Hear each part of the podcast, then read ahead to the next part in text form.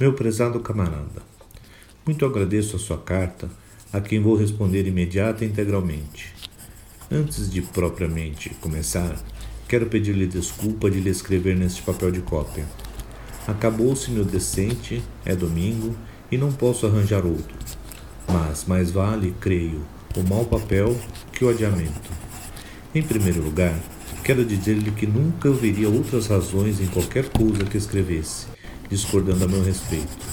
Sou um dos poucos poetas portugueses que não decretou a sua própria infalibilidade. Nem toma qualquer crítica que se lhe faça como um ato de lesa divindade. Além disso, quaisquer que sejam os meus defeitos mentais, é nula em mim a tendência para a mania de perseguição. A parte isso, conheço já suficientemente a sua independência mental, que se me é permitido dizê-lo, muito aprovo e louvo. Nunca me propus a ser mestre ou chefe. Mestre, porque não sei ensinar, nem sei se teria que ensinar. Chefe, porque nem sei estrelar ovos. Não se preocupe, pois, em qualquer ocasião, com o que tenha que dizer a meu respeito não procuro caves nos andares nobres.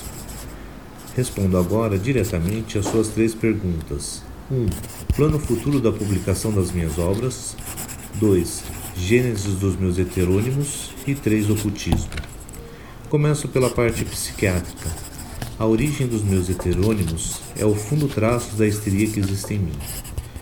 Não sei se sou simplesmente histérico, se sou, mais propriamente, um histeroneurastênico. Tendo para esta segunda hipótese, porque há em mim fenômenos de abulia que a histeria, a propriamente dita, não enquadra no registro dos seus sintomas. Seja como for a origem mental dos heterônimos, está na minha tendência orgânica e constante para a despersonalização e para a simulação. Esses fenômenos, felizmente para mim e para outros, mentalizaram-se em mim, quero dizer, não se manifestam na minha vida prática, exterior e de contato com outros. Fazem explosão para dentro e vivos eu a sós comigo. Se eu fosse mulher, na mulher os fenômenos histéricos rompem em ataques e coisas parecidas. Cada poema de Álvaro de Campos, o mais histericamente histérico de mim, seria um alarme para a vizinhança. Mas sou homem, e nos homens a histeria assume principalmente aspectos mentais. Assim, tudo acaba em silêncio e poesia. Levei alguns dias a elaborar o poeta, mas nada consegui. Num dia em que finalmente desistira, foi em 8 de março de 1914, acerquei-me de uma cômoda alta e, tomando o papel, comecei a escrever, de pé, como escrevo sempre que posso. E escrevi trinta e tantos poemas a fio, numa espécie de êxtase cuja natureza não conseguirei definir. Foi o dia triunfal da minha vida, e nunca poderei ter outro assim. Abri com o título Guardador de Rebanhos, e o que se seguiu foi o aparecimento de alguém em mim, a quem dei desde logo o nome Alberto Cairo.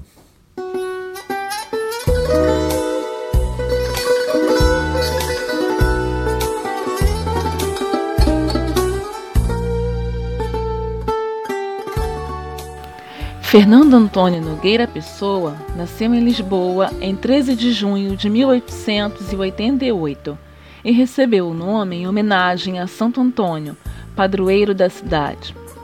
Sua vida literária começou em 1912, ano em que conheceu Mário de Sá Carneiro, outro grande poeta da língua portuguesa.